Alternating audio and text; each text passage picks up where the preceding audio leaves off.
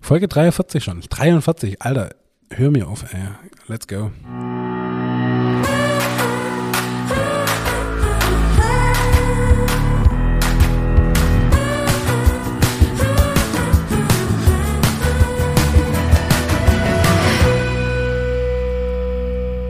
Hallo und herzlich willkommen zur neuen Folge Nachtschicht. Mir gegenüber sitzt wie immer der wunderbare Daniel Haas.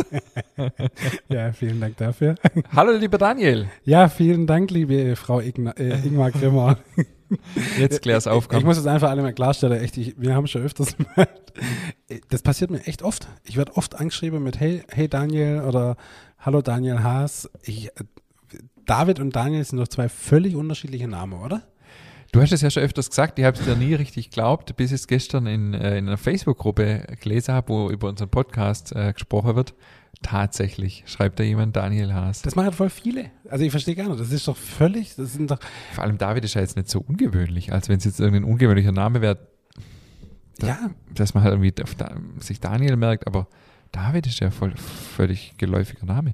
Ob es Daniels wo es okay, dass ihr öfters David genannt werdet? Das wäre die Gegenfrage, ja. Das wäre wär interessant, aber ähm, ja. An alle Daniels die Frage, werdet ja. ihr David genannt? Und an alle Davids die Frage, werdet ihr auch Daniel genannt? Oder ja, oder ist das Phänomen, das nur mir so passiert? Also, ähm, ja, finden wir das mal raus. Also für alle nochmal David.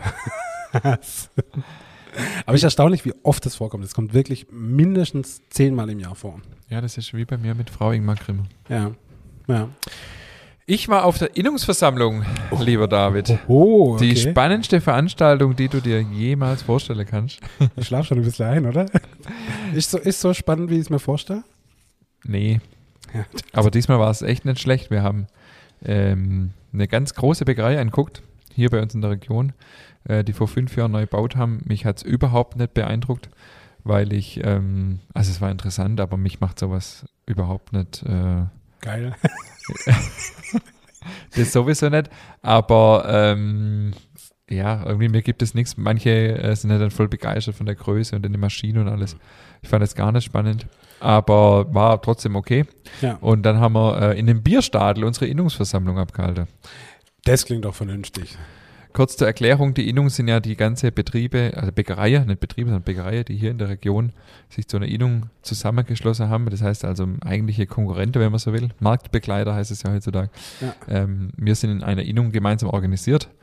Ähm, und wir führen zum Beispiel die Prüfungen durch und so weiter und so fort. Und einmal im Jahr findet die Innungsversammlung statt, die meistens relativ langweilig ist, aber diesmal war es ganz interessant. cool. Aber wieder schön, die Kollegen zu sehen nach so langer Zeit. Corona-mäßig hat lange nichts mehr stattgefunden. Ja, klar, logisch. Ja, ja. Schön. Wie groß, ja. wie groß ist die Bäckerei? Die Bäckerei äh, dort?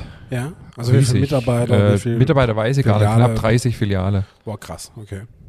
Okay, das ist groß, ja. Genau, ja, einfach halt riesig. Ja. ja. Aber ja, hat ja, ja, ich finde es immer auch nicht so, so beeindruckend. Die kommen ja, ja doch äh, beruflich ab und zu mal in eine größere Bäckerei. Ich finde es immer alles recht und schön, aber jetzt auch nicht so, dass ich sage, wow. Nö, ja, nö, ja. nö. Ja. Wir starten wieder durch. Ähm, eigentlich mit zwei Feedbacks, aber just in dem Moment, als wir hier angefangen haben, den Podcast aufzunehmen, habe ich ein, eine Nachricht auf Insta gekriegt zu dem Thema Blunder. Wir hatten ja vor zwei Wochen, glaube ich, unsere große Blunder-Folge und haben uns ja überlegt, wo der Name herkommt. Und äh, ich habe jetzt hier eine Antwort erhalten, ob die stimmt oder nicht, weiß ich nicht. Ich lese es direkt mal vor. Das Blundergebäck hat seinen Namen nicht von altes, wertloses Zeug, sondern von Bludern. Gleich aufgehen, lockern. Muss ich gerade für die Berufsschule lernen? Da hat der Podcast von gestern total gepasst. Okay. Na, dann äh, vielen Dank. Hast du das Wort schon mal gehört? Bludern? Nee, ich kenne das gar nicht. Also mit P, mit dem so ein Blut. Ja, nö, also ich kenne es nicht. Aber ja, gut, wenn ich, ich, ich google direkt mal nebenher und tatsächlich laut, laut Wikipedia äh, gibt es das Wort Bludern äh, und scheint auch sowas zu bedeuten. Sich bauschen, blutrig sein, etwas voluminöser machen, einen Stoff mit Luft füllen. Also würde ja passen. Ah ja, okay, gut, dann passt ja. So, ja. Frage geht raus an die Community. Stimmt es oder ist das Bullshit, was die da in der Berufsschule lernen? genau, dem wir mal den, den Lehrplan über den Haufen werfen. Ja. Dann die zwei, die zwei echte Feedbacks für die heutige Folge vom Marcel, gar nicht weit weg von hier. Aber er hat uns erst vor drei bis vier Wochen entdeckt und hat, jetzt halte ich fest, seitdem 30 Folgen gehört. Das ist richtig krass. Marcel, du bist unser Hero. Absolut. Am liebsten würde ich selbst dabei sitzen. Ihr habt mich richtig fürs Backen begeistert und ich möchte am liebsten sofort loslegen und ein Brot nach dem anderen backen und an die Familie verteilen. In nächster Zeit werde ich also ein bisschen in Werkzeug zum Brotbacken investieren. Ihr beiden macht wirklich den besten Podcast für mich und ich genieße das Schwäbisch-Hohenlohische von euch beiden gerne mehr davon. Ed Ingmar, für mich betreibst du die beste Backstube weit und breit und ich kaufe liebend gerne dein Dinkelvollkornbrot. Für meine Frau gibt's immer das Genetzte, das gibt es hier sonst nirgends. Sie kennt es aus ihrer Heimat Heidenheim. Jetzt noch ein etwas irritierender Satz. Bitte macht noch ganz viele Folgen, damit mir in der Arbeit nicht langweilig wird. Okay, ja gut. Die Frage ist, was arbeitet er? ja, ich wollte es gerade sagen. Also es klingt ja echt spannend. Hab ihn auch direkt gefragt, ich habe noch keine Antwort. Schauen Okay. wir mal. Dann habe ich dieses Basisrisotto, das ich äh, vor zwei Wochen unterschlagen habe, vom Daniel. Daniel, ähm, ah, vom David meinst du, ne? das ist witzig. Nee, tatsächlich Daniel. Ist mir noch gar nicht aufgefallen. ähm, er ist tatsächlich äh, Fan von Jamie Oliver seit 20 Jahren. Das ist das, was du Ja. erzählt hast. Ja. Er hat ein Rezept für Basisrisotto, das mache ich seit Jahren. Cool. Da kann man dann richtig viel machen und sogar einen Teil einfrieren. Dann gibt Ja. es mehrere Möglichkeiten, das Risotto fertig zu machen. Jetzt habe ich so viel von eurem Podcast profitiert. Gibt es auch mal einen Tipp zurück. Genau das war das, was ich vor zwei Wochen erwähnt hatte. Genau das. Ja. Ja, also Cool. Jamie Oliver, jetzt wissen wir das auch. Es gibt Risotto-Rezepte, die auf Vorrat gemacht werden können. Vielen Dank, lieber David. Äh, Daniel. Ah, Mensch, Daniel, äh, David, äh, ja. Ich blätter hier in einem wunderschönen äh, OK-Magazin. Ist eigentlich nicht äh, meine Art von Magazin, aber ähm, was so beim Durchblättern interessant ist, nämlich auf Seite 71 äh, ist Steffen Hensler und Tim Melzer drauf. Und das ist nicht mal das Schönste auf der Seite, weil unter rechts äh, steht unbedingt anhören Nachtschicht. Nathalie, wie wichtig ist die Wahl der richtigen Zutaten beim Backen? Was macht einen guten Sauerteig aus? Diese und weitere Fragen beantwortet Ingmar Grimmer und David in ihrem Back- und Genuss-Broadcast. Für mich als leidenschaftliche Hobbybäckerin ein Ohrenschmaus, da ich mir viele Tipps und Tricks angucken bzw. abhören kann. Überall, wo es Podcasts gibt. Also die liebe Nathalie ist vermutlich Redakteurin beim OK-Magazin. Und äh, wie, wie, wie sind wir da eigentlich drauf gekommen? Du hast mir das geschickt. Äh, eine Kundin hat mir einen Screenshot geschickt oder ein Bild Ja. von dieser Seite und hat gesagt, ihr seid im OK-Magazin. Und ähm, daraufhin habe ich erstmal geguckt, was ist das überhaupt, wie hoch ist die Auflage und habe mir mal zwei Hefte bestellt für jeden eins. Voll gut, ja? Und zwar nicht wegen der äh, Titelstory äh, der Rache der Mecken am Königshaus vorne drauf, sondern wegen unserem Podcast. Und ich habe keine Ahnung, wie wir da reinkommen sind. Vermutlich, liebe Nathalie, falls du das hörst, ähm, bist du Hörerin unseres Podcasts. Also wenn du mal mehr über uns machen willst, wir stehen gerne bereit. Auf jeden Fall, klar. Und ich Ähm. finde, du hast eine Tasse verdient dafür. Ja. Also, wir schicken der Nathalie, melde dich bei uns, wir schicken dir für das, dass wir gleichgestellt sind mit Tim Melzer und Steffen Hensler, schicke, schicke mir dir sehr gerne eine Tasse zu. Ich habe es direkt in Insta-Story hineingemacht, dann hat ein Kunde sich äh, darüber aufgeregt, dass die Megan auf der Titelseite ist und nicht wir, wenn wir doch im Heft drinstehen. Ja, ich finde es schon auch. Also wenn Also Ziel muss sein, die Titelseite. ja, finde ich auch gut. Ja. Und äh, noch, noch, noch eine kleine witzige Anekdote zu der Geschichte. Ich habe mir die Hefte bestellt und als ich die Kontaktdaten ausgewählt habe, war oben Frau schon ausgewählt. das ist ja auch voll die Diskriminierung, oder? Ich musste Herr aktiv umändern, wenn ich es in Herr ändern wollte. Wobei es ja nicht mal Wahrscheinlich auf, hat es noch nie ein. Wahrscheinlich. Aber echt cool. Also falls ihr irgendwie sowas entdeckt, schickt uns das gerne zu. Ich finde das immer cool. Also echt spannend. Vielen Dank dafür und melde dich bei uns. Es gibt eine Tasse, geht raus. Ich, komm, ich komme gerade vor wie beim Radio. Ja, äh, ein SWR 3 Elch. Genau, das ist ja Dreieck und jetzt zack, schick mir raus. Das könnte man doch mal öfters machen, oder? Ja, klar, wir logisch. können so Leute hier anrufen lassen. Ja, ja, so Im Radio, ja. ja. Aber da müssen wir halt die Zeit veröffentlichen, wenn wir ja aufnehmen. Ich glaube, wir kommen irgendwann noch ins Radio. Ja, ich glaube Das wäre doch was, ja, oder? Radio macht bestimmt Spaß. Ja, Und dann wäre endlich mal nicht mehr so, äh, die Morningshows nicht mehr so schlecht. also viele Morningshows sind doch einfach schlecht, ja, oder? aber jetzt steht schon schon echt, jetzt steht schon, schon echt hoch, ja, ja. nee, ich sage ja nicht, dass die das schlecht machen, aber ich weiß ja nicht, wer das schreibt, was die da, was die da labern, aber ähm, also bei uns läuft, laufen solche Sender, wo es Morningshows gibt, nicht in der Backstube, weil da kriegst du Aggressionen, wenn du da davor stehst und Brezel machst. Ach, jetzt lass uns doch gemeinsam in die Morningsonne reiten. Hörst du Morningshows? Ah, ah, nee, immer mal wieder, hör es hör, hör es halt im Auto. Früher war es noch gut, ja. Lennart und Heine. Kennst du das noch? Boah, nee, keine Ahnung. Antenne 1, Lennart und Heine, das Weihnachtswunder. Das waren bewegende Morningshows. Nee, Also wer das noch kennt, Der Sender ging mir tatsächlich irgendwann auf den Keks mit den ganzen Gewinnspiele irgendwann. Und Ja, deshalb, ja. Das war noch vor Ostermann oder wie der dann hieß. Ostermann und Schatzi. Bin- Lennart und Heine, das ist 20 Jahre her. Das war noch, das war noch, ja. Ich bin tatsächlich kein aktiver Radiohörer. Ich höre das ab und zu, ein bisschen Nachrichten, sonst irgendwas. Aber mir geht auch die Musik irgendwann auf den Keks. Deshalb bin ich tatsächlich echt bei, bei Spotify zu Hause. Das Äh, ist mein Ding. Und ich ja. bin Podcast-Hörer, durch und durch. Bei uns ist, äh, läuft Radio halt oft ähm, in der Backstube quasi und jetzt ist, jetzt ist ein Kampf entbrannt. Also wir, wir sind bekennende SWR 1-Hörer, Ja. aber ich habe jetzt eine Mitarbeiterin in der Spätschicht, die hört gern SWR 4. Oh Gott. Und äh, also an dieser Stelle Grüße gehen raus, falls du zuhörst, ähm, Ey, mein- liebe Mitarbeiterin. Mein Bruder Und, hat immer gesagt, ähm, wenn ich 30, jetzt weg bin- mit 30 kommt es bei dir auch. Das kommt bei mir nie. Warte mal ab. SWR 1 hätte früher auch nicht gehört. Jetzt bin ich schon bei SWR 1. Also wenn ich dann weg bin, wird meistens SWR 4 angemacht und wenn ich dann wieder komme Gott. und ein bisschen noch mithelfen will, dann sage ich also, ähm, ihr könnt ja auch gleich sagen, wenn ich nicht, wenn ich nicht kommen soll. Ich brauche dann nicht SWR 4 neu machen. Der Wege. Das Geilste, was bei äh, SWR 4, der Running Gag bei SWR 4 war, wo man eine, eine ältere Dame angerufen hat und hat gesagt, sie, sie wünscht sich das Lied Hallo Eugen. ähm, sorry, kennen wir nicht, haben wir nicht. Und dann war so, Hello again.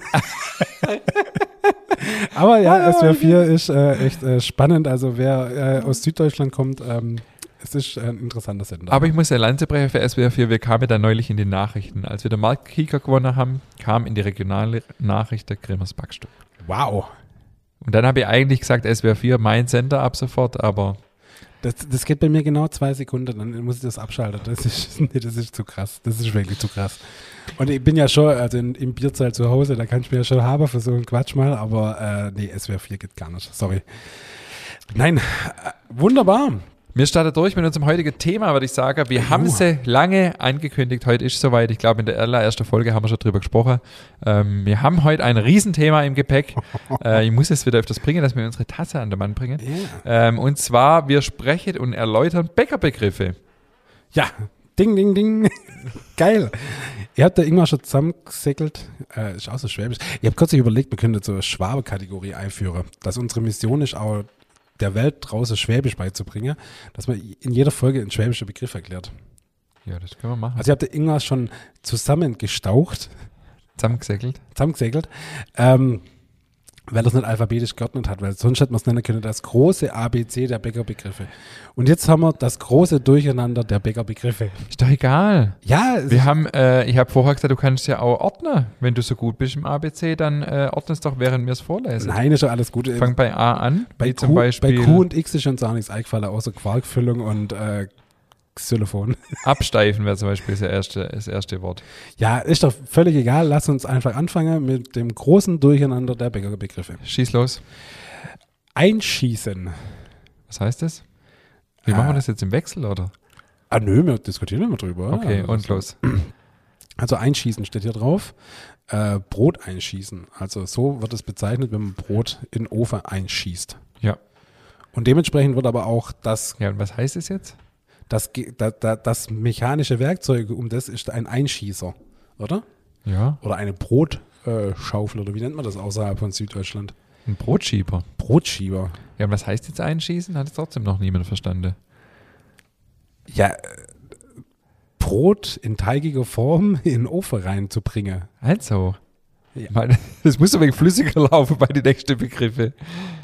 Also, haben doch, einschießen. wir haben doch Zeit, musst du nur wohin oder hast, du einen Termin oder was?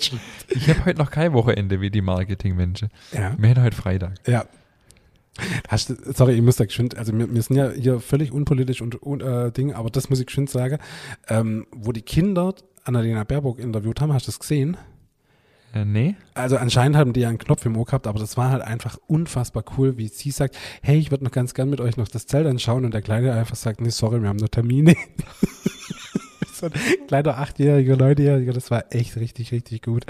Richtig coolen Kaufgeber. So, jetzt Haben noch Termine. ja, richtig cool. Äh, ja, gut, dann sind wir ja schon beim Schießer. Ingmar. Schießer, genau. Hast du ja gerade erklärt, das, äh, das Gerät, mit dem man das Brot in den Ofen einbringt und wieder auspackt. Ja.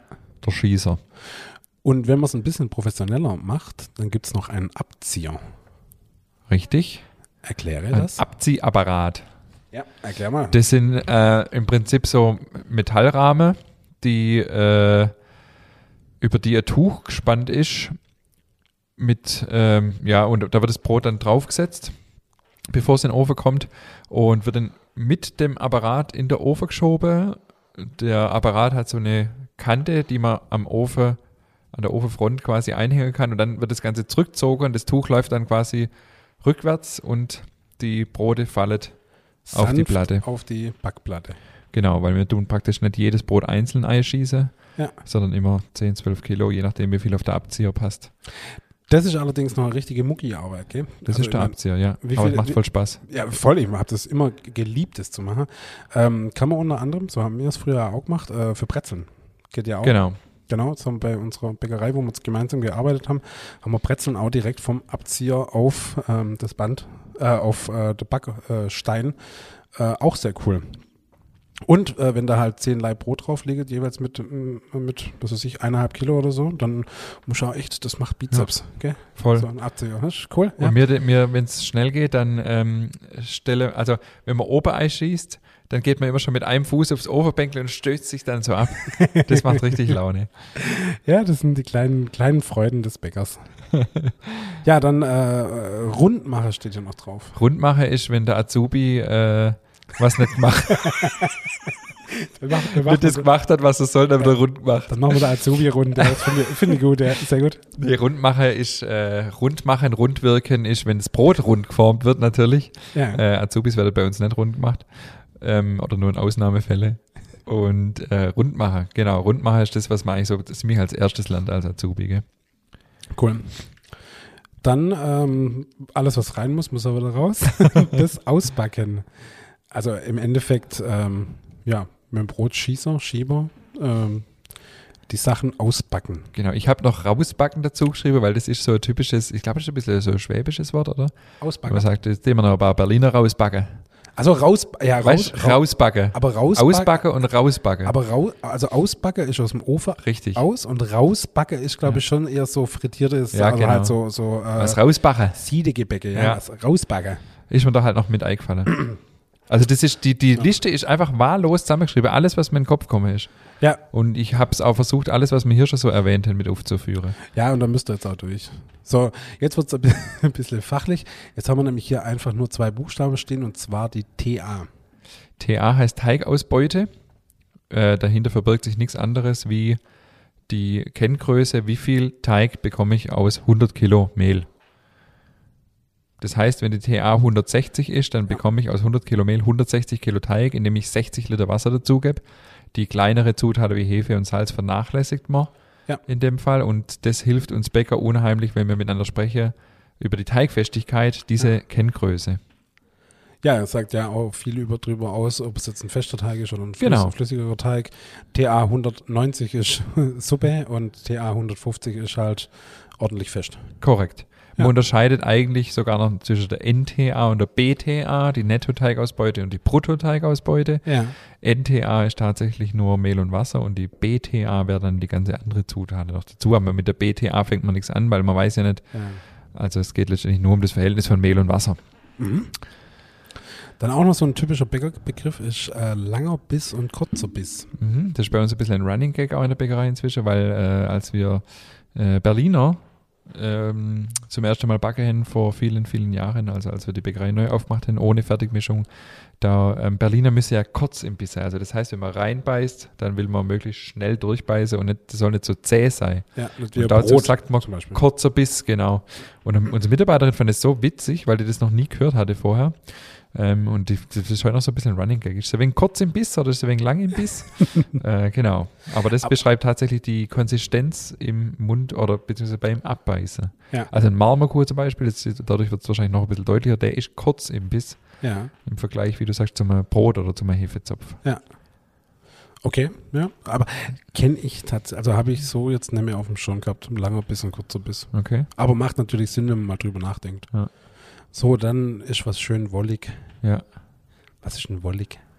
Ein Teig kann wollig sein, wenn er so, man kann das gar nicht richtig beschreiben, wenn er einfach schon gewisse äh, Teigruhe hatte dann, und er fühlt sich dann so, so, so, so, so flauschig, wollig, wattig an. Mhm, mhm. Das ist ein Begriff, den mir sehr viel verwendet. Das ist ein guter, eine gute Eigenschaft. Also das heißt, dass der ähm, auch von, von der Reife her schon sagt das was aus über die. Reife? Nee, Nee, oder? nee, nee, Okay, einfach nur, dass der Teig, dem geht's gut. ja, So, dem, der, genau. Dann hat er einen guten Stand, dann Ja. ist alles gut. schwollig warm. Ja. So, ja, mhm, okay. Dann das Einziehen und Turieren. Ich denke, das haben wir, glaube ich, schon 48.000 Mal hier erklärt im Ja, dann macht doch weiter. Äh, nee, ich wollte ja nur noch sagen, das kann man nachhören. Croissant und bei Blunder kann man das nachhören, was äh, Einziehen und Turieren ist. Eine meiner absoluten Lieblingstätigkeiten im, in der Bäckerei immer gewesen. Ich mache das total gern. Ja, Ich finde das richtig cool. Zu Hause mit dem Wellholz nicht so gern. Das ist äh, lang nicht so cool wie, wie einfach mit einer schönen Ausrollmaschine. Da kriegt man es einfach viel gleichmäßiger und viel besser hin. absolut. Aber ähm, wirklich was Tolles. Äh, das Ergebnis ist auch toll und kann sich jeder mal angucken und äh, ist auch wirklich empfehlenswert, das mal zu Hause zu machen.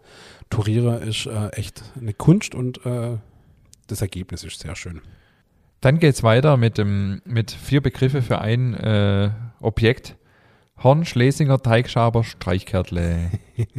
also Horn sagt man tatsächlich bei uns hauptsächlich in der, in der Backstube. Ja. Woher das kommt, keine Ahnung. Also es geht, es geht letztendlich nur um einen Teigschaber. Wie gesagt, bei mir daheim war es immer ein Streichkärtle. Der Halbmond hat meine Mutter früher Der. Halbmond. Okay, das ist auch interessant. Ne? So hieß es bei uns daheim. Ja, aber jeder weiß, eine Teigkarte, um Teig aus einer Ja. Schüssel rauszunehmen. So, genau. Ja. Ja, dann haben wir, das müssen wir echt mal aufschreiben, dass man das äh, nicht vergessen, weil wir sammeln das wirklich aus ganz Deutschland, wo das herkommt. Knäusle, Riebele etc. Das Ende eines Brotes. Das Anfang oder das Endstück, je nachdem. Der Ranken, oder wie sagen die in Norddeutschland? das Rengele. Achso, im Rengele, sage dir, gell? Ja, Rengele. Oder Rengele. Rengele. Ja. Also das müssen wir echt mal aufschreiben, wie das heißt. Weil das, ähm, wir haben ja so eine wunderschöne Weltkarte und wir müssen echt mal so eine noch so pinnen, wie das heißt, weil das ist echt spannend, wie das heißt. Also ein, ein Ding und Knerzler, Kneisle. Riebele, Rengele. In, Im Brotsemilikos haben wir, glaube ich, eine ganze Liste. Echt? Mhm. Cool. Ja, bring die mal mit. Die können wir noch mit anhängen. Ja, dann haben wir noch die Kruste und Krume. Das ist äh, ein YouTube-Format von, von zwei Österreicher. Nein, Spaß. Äh, auch, ja, aber eigentlich ist Kruste ist das Äußere und Krume das Innere. Beim gebackenen Brot. Muss man dir heute alles aus der Nase ziehen? Wieso? Jetzt, jetzt sag halt mal ein bisschen mehr. Das ist ja, Wieso? Unsere Liste ist noch lang. das Das war doch alles. Das, das ist ja nicht befriedigend, was du hier machst. Also, Ah, nee, wenn ich eine Brotscheibe habe, dann ist das Äußere, wo man auch Rinde dazu sagt, das ist die Kruste. Ja. Und das Innere ist die Krume. ja, Was soll ich jetzt noch sagen? ey, du bist bald Brotsommelier. Ich warte, ich warte ja ein bisschen mehr. Nö. Also das weiche, fluffige, das ist die Krume. Ja, das hat doch jeder verstanden jetzt. Außer ja, dir. Ist okay. Ähm, erklär mir mal bitte den Begriff Rösch. Rösch. Ja. Rösch ist, wenn du eine Kruste vom Brot drückst und es macht. Ja. Also wenn das so richtig knusprig ist. Das Ja. ist Rösch. Oder auch beim Weckle, wenn man das so Ja. zusammendrückt und es geht nicht zusammen wie, wie ein Gummiball, sondern das knackt so schön. Okay. Ja, eine schöne Rösche, ja. Ja. Weil das steht hier nicht drauf. Sehr gut. Jetzt kommen wir wieder in ähm, das Quellstück. Genau, also drunter, wir können vielleicht gleich die Abgrenzung machen zu den anderen Begriffen. Ja. Quellstück, Brühstück, Kochstück, Aromastück. Mhm. sind vier verschiedene Sachen, die letztendlich verwandt sind miteinander. Ein Quellstück ist eine Art Vorteig, wo ich äh, Körner oder Saaten oder auch Flocken äh, quellen lasse. Das heißt, ich weiche die mit Wasser ein und lasse die quellen. Mhm. Beim Brühstück nehme ich kein normales Wasser, sondern kochendes Wasser und überbrühe die Körner, Saaten etc. Während ich beim Kochstück zum Beispiel ähm, wie ein Pudding koch, indem ich Ja. Mehl nehme ich dann meistens, wenn ich es für Brote will, wo ich keine Flocke oder Körner drin habe, dann nehme ich Mehl und äh, mache ein Kochstück, indem ich Wasser aufkoche und angerührtes Mehl in das kochende Wasser gebe und das nochmal aufkoche, also wie ein Pudding. Äh, das ist ein Kochstück. Und ein Aromastück ist, wenn ich ähm, meistens Roggenmehl ähm, über längere Zeit, also nicht nur kurz aufkoche wie beim Kochstück, über längere Zeit bei niedrigerer Temperatur lange ähm, kochen lasse, köcheln lasse, äh, sodass, oder es muss ja mit dem Kocher, die Temperatur ist eigentlich nur bei 60, 65 Grad, sodass sich ähm, so Malzstoffe bilden. Mhm. Das ist ein Aromastück. Wo ist der Unterschied zwischen, wenn du es jetzt mit kochendem Wasser übergießt oder wenn du es mit aufkochst, also nimmt es dann einfach noch mehr auf? Ja. Feu- Feuchtigkeit? Genau, also ja. Brühstück nimmt mehr Wasser auf wie Quellstück, Kochstück nimmt mehr auf wie Brühstück. Wobei äh, beim Kochstück macht man es auch deshalb, wenn man es jetzt tatsächlich, wie ich es vorher gesagt habe, für zum Beispiel ein Weizenmischbrot macht und man kocht Mehl, dann ist ja halt beim Brühstück die Gefahr, dass es halt viele, viele Klumper gibt. Ja. Und beim Kochstück macht man es dann wie beim Pudding, dass man es eben einrührt in das kochende Wasser und dadurch die Klumpenbildung verhindert wird. Okay, cool. Und dann haben wir hier den guten alten Sauerteig. Richtig. Sauerteig äh, haben wir ja auch schon eingehend besprochen, in drei Folgen sogar. Sauerteig ist letztendlich nichts anderes wie Mehl und Wasser, das zur Fermentation gebracht wurde und den Teig durchsäuert. Das hat verschiedenste Vorteile. Ja. Und man unterscheidet dann auch noch zwischen verschiedenen Sauerteigführungsarten. Ich habe jetzt mal beispielhaft den Einstufen- oder Drei-Stufen-Sauerteig mit hier aufgeführt. Das hat ja der eine oder andere vielleicht schon mal gehört. Ähm, wie der Name schon sagt, ist beim Einstufe-Sauerteig wird eine Stufe geführt, das heißt Mehl und Wasser angesetzt mit Anstellgut.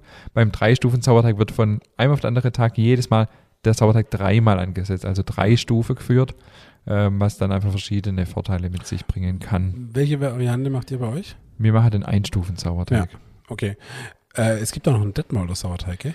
Detmolder, genau, das ist ein Einstufe-Sauerteig. Ja, okay. Es gibt noch ein paar so Sauerteigbezeichnungsarten, die, äh, wo die Führungsparameter festgelegt sind. Es gibt auch noch die Weinheimer Qualitätssauerführung, es gibt Berliner Kurzsauer, Ja. es gibt den Schaumsauer, da gibt es noch, es gibt Stimmt, Salzsauer. Der Berliner Kurzsauer, Ja. stimmt, den kenne ich auch noch. Der wird ja. mit ja. sehr viel Anstellgut für, über kurze Zeit nur geführt. Ja, okay. Mhm.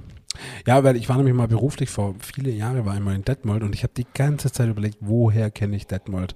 Und das, als ich Detmold verlassen habe, kam es mir ja natürlich, der Detmolder Sauerteig, daher kenne ich es. Ja, das ist auch die verbreitetste Führung. Cool. Dann haben wir Ausbund, gerissen, geschnitten. Richtig. Ausbund bezeichnet bei einem Gebäck, wenn es irgendwo geschnitten oder Krisse ist, zum Beispiel bei der Brezel, das Weiße ist der Ausbund. Ja. Ähm, genau. Und der kann unterschied auf unterschiedliche Art und Weise entstehen, wie es du gerade schon gesagt hast, gerissen. Wenn man irgendwie ein Brot äh, mit dem Schluss nach oben hinlegt, dass es bewusst so aufreißt oder man schneidet es halt einfach ein. Mhm. Ja, finde ich cool. Ja. Und ist aber auch trotzdem, muss man sagen, tatsächlich eine hohe Kunst, Ja. damit es sauber aussieht. Also dein Bague- Baguette-Schnitt ist einfach wunderschön. An, am Ausbund erkennt man eigentlich, ob alles gepasst hat. Wenn der schön aufreißt, dann passt auch das Innenleben. Da sieht man schon ganz viel. Dann haben wir jetzt hier die Ärmel. Die Ärmel, Ja. die braucht man zum Eischießen. Ja, Hier, so- Muckis. sollte man haben, ja. Aber die sind auch an der Brezel dran. Ja. Ist mir halt mal so eingefallen. Ja, finde ich gut. Also Ärmel, das sind die, die, die, End, die kleinen Endstücke an der Brezel, die den Knoten machen. Das untere beziehungsweise das obere, je nachdem, wie warum man die Brezel halt. Das denkt, untere, das haben wir schon mal definiert und das wird man auch nie wieder verändern. ja, dann das Thema absteifen lassen. Was macht man denn mit dem Absteifen lassen? Das ist ganz, ganz wichtig, zum Beispiel gerade beim Brezelnbacken. Ähm, und das bedeutet eigentlich nur, dass man, wenn man jetzt die Brezeln äh, in der Gare hatte, also wenn die reif sind, wenn die aufgegangen sind, dass man sie nicht gleich backt, sondern dass man sie absteifen lässt. Und das bedeutet nichts anderes, wie dass man sie irgendwo ins Kalte stellt, in den Kühlschrank, auf den Balkon, ans Fenster, um, damit sich so eine leichte Haut bildet. Man macht Mhm. es gern auch bei Hefezöpfe zum Beispiel, wenn die reif sind, bevor man sie einschließt, dass man sie kurz absteifen lässt. Dadurch bildet sich so eine, ja, trocknet die Eistreiche, wenn sie schon mal abgestrichen waren, ab und stabilisiert sich einfach auch das ganze Gebäck ein bisschen und dann kann man es nochmal abstreichen, es glänzt erstens schöner und auch so das Volumen wird größer. Das Gebäck, ähm, genau, Okay, cool. hat einfach mehr Stabilität. Wir steigen in das nächste Thema ein und jetzt geht es nämlich um Kneter. Und zwar äh, haben wir da jetzt drei Heißt dein verschi- Knete jetzt Thorsten Kneter? Wir haben drei verschiedene, genau. Und äh, der erste ist der Spiralkneter und das ist wie bei Torsten Kneter nämlich. äh, also wie, wie jede haushaltsübliche Knetmaschine, hat, die hat halt so eine Spirale drin. Manche haben noch einen Steg zwischendrin. Also Ja, wobei der Spiralknete in der Backstube, da dreht sich ja auch die Schüssel. Bei der Haushaltsrührmaschine steht die ja. Genau, ich wollte gerade sagen, die, die, die Schüssel dreht sich ja gegen die Spirale in der Bäckerei und daheim steht es halt einfach nur. Ja, also ist nochmal ein Unterschied, ja, aber tatsächlich äh, gibt es dann aber noch mehr. Es gibt noch den Hubkneter, das ist so eine ganz klassische ähm, alte Knetvariante, wo der Knetarm im Prinzip wie so eine Handbewegung macht, immer Mhm. so durch den Teig durchgeht. Eine deutlich schonendere Knetvariante als der Spiralkneter. Ist äh, vor allem für Brotteige ganz gut, gell? Ja. Ja. Ihr habt noch so einen, gell? Ja, habe ich lang so ein bisschen mehr und habe extra mal, weil die werden gar nicht mehr produziert, Ach, was, okay. den habe ich aus Bochum. Ach, witzig. Mhm. Echt, bist du da hochgefahren, oder was? Nö, über einen Händler. Ah, okay, ja, ja. Ich finde die Bewegung so cool, die Ja. er macht. Also, Das hat sieht so was einfach cool aus. Beruhigendes. Ja, ja, total. Da können die stundenlang zugucken. Aber äh, ja, finde ich cool, dass es, also schade, dass es nicht mehr gibt, also nicht mehr hergestellt wird, aber ist eine coole Art, äh, Teig zu kneten. Ja. Und jetzt musst du mir jetzt sagen, was zur Hölle ist ein Planetenrührer? Ein Planetenrührer ist das, was du gerade beschrieben hast, eigentlich eine Rührmaschine und eine Knetmaschine, wo der Kessel sich nicht bewegt. Ah, okay, alles klar.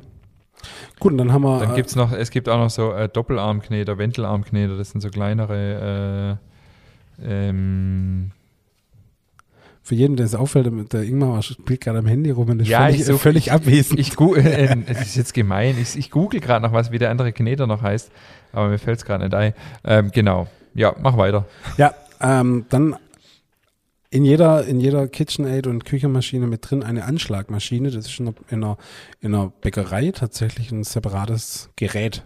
Ja, ist was ganz anderes von der Technik her. Ja. Ähm, wird genommen, um Masse aufzuschlagen, um Sahne zu schlagen Ja. oder sowas. Nennt sich Anschlagmaschine, Rührmaschine. Kann man aus. Genau, gibt zwei, gibt zwei Modis, einmal rühren und einmal schlagen. Ja. Genau, ja. Schlage ist halt tatsächlich, dass der Schneebäse Ja. schlägt, also wie man es beim. Schneebäse auf der Hand macht. Beim Rührer dreht sich der Bäse und äh, quasi rührt. Aber der, der, beim Schlagen dreht sich der Bäse nicht. Auch eine coole Maschine in der Bäckerei. Also wer mal Lust hat in eine Bäckerei, oder wer, wer mal die Möglichkeit hat, in eine Bäckerei reinzugucken und sich die Maschine angucke, die sind nämlich alle total cool. Also ich finde die alle richtig, richtig gut. Gut, dann haben wir jetzt hier den Teigling, den kennt jeder von, äh, von der Ja, ich habe den hier ganz bewusst mit drauf, weil der Ja. Teigling hat ja so ein schlechtes Image. Aber ein Teigling ist letztendlich nichts anderes wie ein, ähm, ein vorgeformtes Kleingebäck Ja, oder auch ja. Brot, das noch nicht gebacken ist. Ja.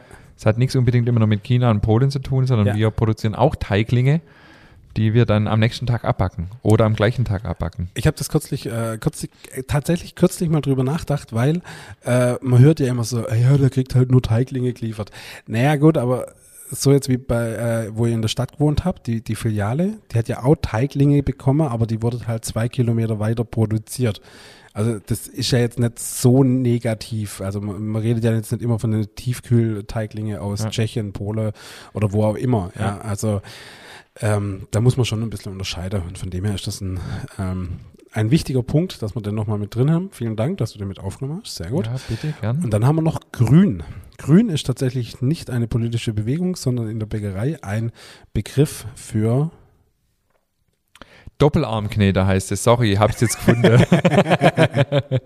das sind diese coole Kneter, die, äh, die der Sebastian zum Beispiel auch für Panettone hat. Ah, ja, wo so diese von beide Seiten Ja. so diese Handbewegungen machen. Sorry, Alles grün heißt ähm, ein ganz junger Teigling. Also wenn ein, Darf ich dir jetzt dein Handy abnehmen wie in der Schule früher? Ja, bitte. ja, alles gut. wenn wenn äh, wenn eine Brezel geformt wird, die äh, eingefroren wird, weil sie am nächsten Tag erst gebacken wird, dann nennt man das grün. Die kommt grün in der Froster.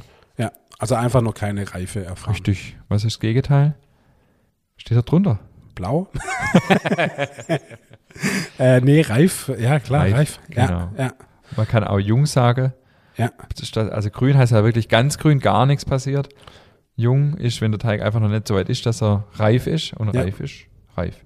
Reif ist reif, ja. Na, na, na, na, na. Entschuldigung. Äh, vielen äh, herzlichen Glückwunsch zu dem Oberm an alle da, Leute da draußen. so, dann gibt es tatsächlich noch so einen Begriff, der heißt einfach nur Stand. Ja, weil äh, ein Teig hat Stand. Kann sich wahrscheinlich ein oder Normalverbraucher auch nichts drunter vorstellen. Äh, also wenn er halt nicht so wegfließt, sondern wenn er einfach eine gute Standfestigkeit hat, eine gute Standeigenschaft. Äh, Eigenschaft. Okay. Und äh, jetzt beim nächsten Begriff geht es nicht darum, wenn der Ingmar am Kuchenregal vorbeiläuft, sondern um was geht es, wenn es um Abgefresser geht? Abgefressen ist tatsächlich so ein Begriff für, wenn ein Brot ähm, etwas Übergare hat und dann anfängt zu reißen. Mhm. Also, weil einfach der Teig zu warm war zum Beispiel, dann frisst ein Teig ab. Ja, okay. Also wenn, wenn er einfach dann, ja, muss sich so, zum Beispiel jetzt ein Kasterbrot vorstellen, das so anfängt aufzugehen und fängt dann einfach so an zu reißen und wird nicht schön groß, sondern bleibt ein bisschen klein und Mhm. ähm, ja, das ist meistens, wenn der Teig zu warm ist oder schon zu weit entwickelt war, bevor man aufgearbeitet hat. Okay, als nächstes haben wir dann äh, noch die Triebfähigkeit. Genau, so beschreibt man ähm, einen Sauerteig, wie triebfähig das er ist, also wie aktiv äh, ist er und wie gut ist er da drin, den Teig aufgehen zu lassen. So können wir es vielleicht beschreiben. So, und jetzt haben wir zwei Begriffe, die sind, ähm, ich glaube, da stolpert man ständig drüber, wenn man im Internet irgendwelche äh, Rezepte sich raussucht. Ähm, unser guter Freund Lutz Geisler ist ein großer Fan davon, das immer zu schreiben und jeder googelt es wahrscheinlich danach. Aktiv und inaktives Malz. Genau, aktiv äh, heißt, dass die dass das Malz noch aktiv ist, also dass da ein Abbauprozess dann auch im Teig stattfindet, während das inaktive Malz ähm, einfach nur für Geschmack oder Aroma Ja. zuständig ist. Okay, Ein Röstmalz zum Beispiel ist so weit erhitzt, dass da einfach nichts mehr passiert. ja, da lernt Das ist dann ein drin. inaktives Malz. Mhm, okay. Dann auch ein wichtiger Punkt ist ausgeknetet. Ausgeknetet beschreibt den Zustand, wenn der Teig fertig ist. Also wenn er sich schön ausziehen lässt, so dass man ja das Licht durchscheinen sieht, dann ist ein Teig ausgeknetet. Mhm. Äh, Nochmal ein bisschen fachlicher, was genau passiert da? Also wenn man das so schön ziehen kann, Was da so passiert, ist. das, man kann das Klebergerüst, das sich äh, Das- gebildet das, hat, Das wollte ich wissen, ja. Das Klebergerüst. wie ja. der Schule jetzt hier, das, das woll- wie Ja, so ein Prüfer, Genau, das so, wollte ich hören. Genau, wie ja, so ein genau. Prüfer, ja. Ich fühle mich auch gerade hier wie so ein Prüfer. Das Kleber, Klebergerüst, das durch die Verbindung von den Eiweißen Gliadin und Glutenin und Wasser ähm, und plus Knetenergie sich bildet. Wenn das richtig ausgebildet ist, fertig ausgebildet ist, dann ist der Teig ausgeknetet und lässt sich so schön ausziehen. Das war gerade die Erklärung, warum ich früher immer von dir abgeschrieben habe. Genau deshalb, weil so hätte ich das nie sagen können. Ja, Ja, wunderbar. deswegen habe ich Haubäckerei und du vor der Stunde. Ähm, richtig, richtig, genau. ja, Übrigens, da kommt Rösch. jetzt, ja, da kommt Rösch. Ja. Was ist das Gegenteil von Rösch? Äh, ja, das ist jetzt halt auch wieder sehr schwäbisch. Ja, du wolltest doch ein schwäbisches Wort erklären. Datschig. Datschig heißt es, Datschig. oder? Datschig, Lätschig. Lätschig. Also Ähm, ähm, Gibt es ein äh, hochdeutsches Wort für Lätschig? McDonalds Burgerbrötchen. genau, das ist das hochdeutsche Wort dafür. ja, wahrscheinlich. Aber nee, kannst du nicht erklären. Also Rösch ist knusprig. Wa- Kracht weich schön. ist halt lätschig. Ja, weich, ja. Ja, genau. Ja. Nachlassend. Genau, da gehört das zweite Wort auch gleich dazu. Nachsteifen. Genau, das ist das Gegenteil. Nachlassend beschreibt man einen Teig, der nach dem Kneten eine gewisse Konsistenz hat und eine halbe Stunde später, wenn man hinlangt, ist er weicher. Mhm. Nachsteifen ist genau das Gegenteil, wenn er fester wird. Nachsteifen werden Teige zum Beispiel, wenn relativ grobe Schrotanteile unverquollen mit in den Teig kommen, Ja, weil die dann das Wasser erst verspätet aufnehmen. okay. Nachlassend, äh, ja, ist ein Teig oft, wenn dies Kleber, wenn die Eiweißqualität nicht so gut ist und da einfach eher ein nachlassendes, nachlassender Kleber Mhm. im Mehl ist. Dann erklären wir mal ein paar Begriffe, die oft äh, auch missverständlich verwendet werden. Ähm, Teigruhe, Stockgare, Stückgare, Ballengare sind alles so Begriffe, die mit denen wild um sich äh, geworfen wird. Mhm. Also Teigruhe und Stockgare bedeutet letztendlich das Gleiche. Die mm, Teigruhe quasi des ungeformten Teiges, bevor er weiterverarbeitet wird. Oder auch, wenn man ähm, Presse geformt hat, also die dann nochmal weiterverarbeitet werden, diese Zwischengare. Stückgare ist dann tatsächlich das geformte, der geformte Teigling, bevor er in der Ofen kommt. Genau, und Ballengare ist das gleiche, wie ich gerade schon gesagt habe, wenn man eben Presse oder Ballen oder Bruch, da gibt es auch verschiedene Worte dafür, Ja, ja. formt, die dann wieder über die ähm, über eine Teilmaschine zu 30 kleine Teile geformt wird, ähm, weiterverarbeitet wird. Genau. Jetzt hast du gerade das schöne Wort Bruch gesagt. Was ist ein Bruch? Also kein Armbruch, kein Beinbruch. Genau, ein Bruch ist, äh, genau, eben, dass man zum Beispiel, wenn man Brezeln macht, dann tut man nicht jede einzelne Brezel abwiegen, sondern man wiegt immer Teig für 30 Brezeln ab. Das ist ein Bruch. Und aus diesem Bruch wird nach einer weiteren Bruchgare, Ja. manche sagen auch Pressen oder Ballen dazu, äh, quasi in der Teigteilmaschine nochmal zu 30 Teile dann geteilt und dessen dann die einzelnen Brezelstückle. Mhm, Okay. Dann haben wir noch das wunderbare Thema der Fermentation. Ja, Fermentation ähm, ist hier schon sehr oft gefallen, der Begriff. Fermentation bedeutet letztendlich nichts anderes wie Reifung. Ja. Also jeder gute Käse, jeder Wein muss reifen. Und auch im Brot, durch, im Sauerteig findet Fermentation statt. Das heißt ein Umbauprozess, wo einfach Stoffwechsel stattfindet. Mhm. Stärke wird abgebaut zum Beispiel, Eiweiß wird abgebaut. Und jetzt Und Geschmack entsteht natürlich. ja. Und das passiert dann nicht nur im Teig, sondern auch bei viele verschiedene andere Lebensmittel wird Fermentation, kommt Fermentation zum Einsatz. Absolut. Ja. Auch bei äh, Sauerkraut zum Beispiel. Ja. Wei- Wein? Aber ja, aber auch, ähm, auch Sauerkraut wird ja hergestellt, das ist ja Kraut Ja. und das wird ja auch äh, fermentiert, Ja. dass es Sauerkraut wird oder Ja. Sauerbraut, da findet ja auch Ja, Fermentation stimmt, ja, statt. ja, ja. Auf jeden Fall ein sehr spannendes Thema. Jetzt kommen wir zu der Krume, weil die kann nämlich wattig, faserig oder ballend sein. Genau, also wattig, sagt eigentlich auch schon der Begriff, ist einfach eine weiche, richtig wattige Krume, wie zum Beispiel beim Zopf, so ein bisschen in die Richtung, aber bei Zopf, faserig. faserig trifft es da eigentlich eher wieder. Ja. Ja, wattig kann auch ein Brötchen zum Beispiel innen sein, ein Milchbrötchen zum Beispiel, trifft es ganz gut. Eine ballende Krume ist eher ein bisschen negativ behaftet, das ist, wenn ein, zum Beispiel ein Rockervollkornbrot sehr, sehr frisch ist. Frisch ist, finde ich auch mal ziemlich cool. Frisch. Frisch ist und dann klebt es oben so am Gaumen. Ja. ja. Oder auch wenn zu viel Wasser im Teig war ähm, und das, ähm, man, man, man kaut dann so und man hat das Gefühl, das wird immer mehr und es ballt so, das ballt sich so zusammen. Mhm, okay. Interessant. Dann angenehmer Schmelz. Ja, wenn wir schon beim Mundgefühl sind, genau. Ähm, also es gibt ja den Unterschied, äh, wenn man einfach zum Beispiel ein Buttercroissant isst und ein Margarine-Croissant, dann, wenn man das mal bewusst macht, merkt man den Unterschied. Also wenn das einfach so auf der Zunge zergeht, ist es bei Butter viel angenehmer, bei Margarine, das äh, setzt sich meistens am Gaumen oben so ab, weil der Schmelzpunkt höher ist. Mhm, mhm. Und das fühlt sich nicht gut an. Okay. Für, für mich äh, das Nonplusultra für ein angenehmer Schmelz ist Lindor. Kennst du die, äh, kennst Ja, ja. die Kugeln? Ja. Die schmelzen ja auf der Zunge weg. Also das ist ja, faszinierend. Die Weiße sind die beste. ja, Ja. meine Frau hat zum Geburtstag neulich so eine Mischung gekriegt Ja. mit dunkle, normale und weiße. Und ich wusste gar nicht, dass da weißes drin versteckt ist. Ich habe einfach eins rausgenommen Ja. und habe das gegessen. Und dann sage ich, Mensch, hast du die weiße Lindor schon mal gegessen? Und dann sagt wieso? Ich hab, dann war da wohl von den Kindern auch schon rausgegessen. Dann hatte sie gar kein weißes. Ah, Aber ähm, ja, die weiße sind mega. Mega, da haben wir es wieder. okay. Ich hab's noch nicht gesagt. Ich, ich beiß mir heute die ganze Zeit auf die Lippe. ähm, ja, nee, also die, top. Also Schmelz ist aber auch so ein, so ein, das klingt immer so nach so einem Gourmet-Wort, finde ich. Ja. Oh, das hat so ein angenehmer Schmelz. okay, alles klar.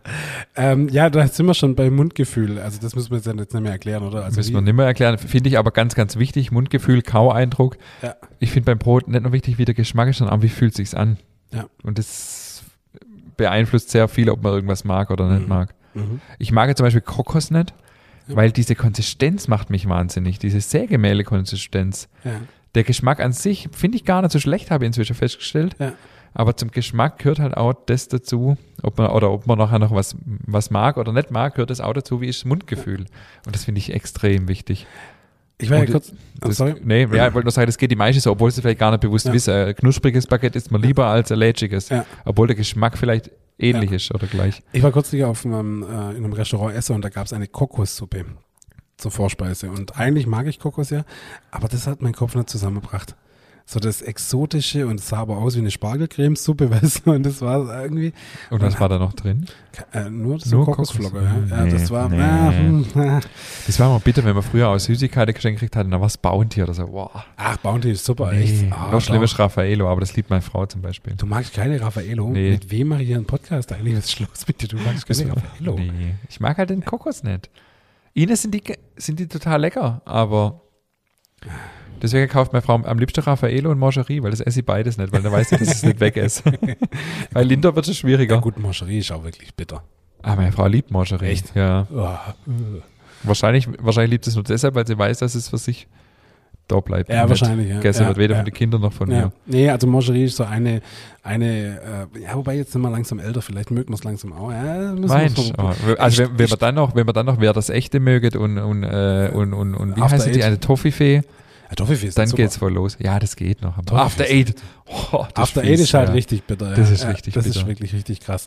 Aber ähm, Mangerie, ja, ich stehe ja mittlerweile auch auf so dunkle Schokolade total. So mit so einem Kakaoanteil von äh, 85 Prozent oder so. Wie bist denn du drauf? Das ist, das ist ich wollte es gerade sagen, nein. Aber das ist richtig gut. Nee, das ist ja gut, aber ja. Alter, wer erwachsen, was ist los mit dir? Ich esse, ich esse immer noch am liebsten Neusette oder Nougat. Ganz klar. okay, alles klar. Ähm, Ich habe eigentlich eine gute Milka-Schokolade gegessen, und zwar die Oreo. Mit den Oreo-Keks oder Oreo oder wie die heißen. die ist auch, echt die nicht ist auch echt gut. Ja. Weil Milka ist allgemein sehr, sehr, sehr süß. Ja, ja, das stimmt schon. Ja. Ist manchmal zu krass. Ich mag ja die quadratische. Welche? Ja, Rittersport. Die ist halt auch schwäbisch. Schwäbisch, klar. Ähm, gut, dann Ich haben wir kenne noch, einen, der schafft bei Rittersport. Echt? Ja, in der Produktion. Oh, ich will da mal eine Betriebsbesichtigung machen. Das, da gibt es anscheinend auch so ein Museum irgendwie. Ja, da waren wir schon mit den Kindern Ich mal. würde da echt mal gern hin, ja. An dieser Stelle Werbung, Werbung Ende. So, ähm, Kaueindruck haben wir ja noch drauf. Wir, wir haben es Ja, gleich. das gehört zum zwei- Mundgefühl. Mundgefühl. Und dann haben wir noch das orale Prozess. Ja, das habe ich mir draufgeschrieben, weil ich das so cool finde. Das habe ich im Brotsommelier-Kurs Ja, gelernt. ja. Ähm, wenn man quasi äh, was verköstigt, dann ist es ein orales Prozessieren. Weil es ist nicht nur das Schmecken und Riechen, sondern es ist auch das Ganze, das, was ich gerade gesagt habe. Der Kaueindruck, das Mundgefühl, die Geräusche, auch nicht Mhm, zu unterschätzen.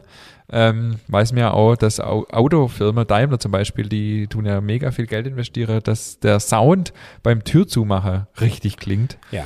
Deswegen äh, denke ich, weiß man, wie wichtig Geräusche sind und auch beim Essen. Ja. Und dieser ganze Prozess nennt sich wohl orales Prozessieren. Ähm, genau, das waren die Begriffe, die mir einfach so, mir nichts, dir nichts eingefallen sind. Äh, Mhm. wir haben versprochen, wir machen immer mal eine Folge zu Bäckerbegriffe. Wenn Begriffe übrig geblieben sind, die ihr noch erklärt haben wollt, meldet euch sehr gerne. Wir haben versucht, alles abzudecken. David, fällt dir noch was ein? Nö, bin wunschlos glücklich. Äh, krass, wie, also was waren das jetzt? 50 Begriffe, oder? Ich habe es nicht erzählt. Mit Sicherheit. Nee, also war wirklich, ähm, ja, war alles dabei, glaube ich. Vielleicht konnte man dem einen oder anderen äh, äh, was erklären. Vielleicht auch nicht. Weißt du, was du jetzt noch sagen musst? Das ist nämlich auch so langsam so, so äh, verboten ist vor dem Podcast. Was Hochspannend. denn? Hochspannend. Ja, das ist dein Lieblingswort. Ach, Ganz hochspannend. Doch, hast du schon ganz oft gesagt. Jetzt hör halt auf, ey. Ist, wenn du so weitermachst, dann kann ich bei gar nichts mehr sagen. Dann, dann sitzt du dir still gegenüber. Wieso? Ich habe nicht gesagt, dass du mega und, und, und, und, äh, und, und Riesethema nicht mehr sagen darfst. Was haben wir nächste Woche für ein Riesethema? Nächste Woche haben wir einen Gast. Richtig. Ja. Die Heike Max wird uns besuchen, da freue ich mich sehr drauf. Eine Ernährungsberaterin. Richtig. Und ähm, sie wird uns ein bisschen darüber erzählen, was wie Brot in einer gesunden Ernährung, was es für eine Rolle spielen kann. Und was sie so für Erfahrungen macht mit Leuten, die Brot schlecht vertragen. Mhm. Und ich glaube, das wird hochspannend.